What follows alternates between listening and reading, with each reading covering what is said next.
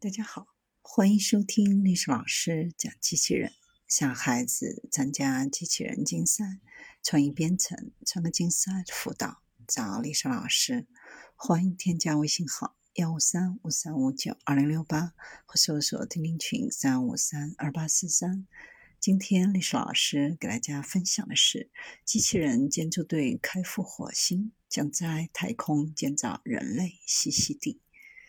多年来，人类一直梦想着那颗红色星球可能会为人类提供些什么，希望能够在有生之年看到人类登陆火星。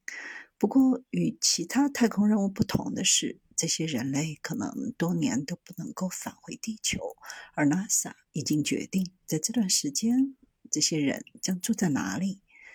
美国宇航局多年来就开始计划在火星上建造人类的栖息地，甚至在2014年发起一项公开挑战赛，对所有设计师开放，挑战寻求1000平方英尺的生活空间，可以支持四名宇航员长达一年的时间。以前的太空任务只需要关注提供基本的需求。但当离家二点四五亿英里时，可能需要的不仅仅是必需品。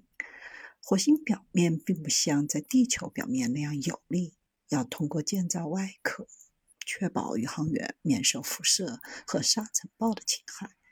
使用火星土壤建造这样的外壳才有意义。所以，有人建议提前派遣一支机器人大军，以确定合适的地点。并开始提前建造这些机器人，功能多样，可以单独工作，也可以成群结队的完成需要的任务。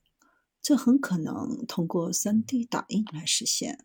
一旦外壳准备好，宇航员就可以带着充气舱到达生活和工作空间，而这些空间将作为他们在火星的家。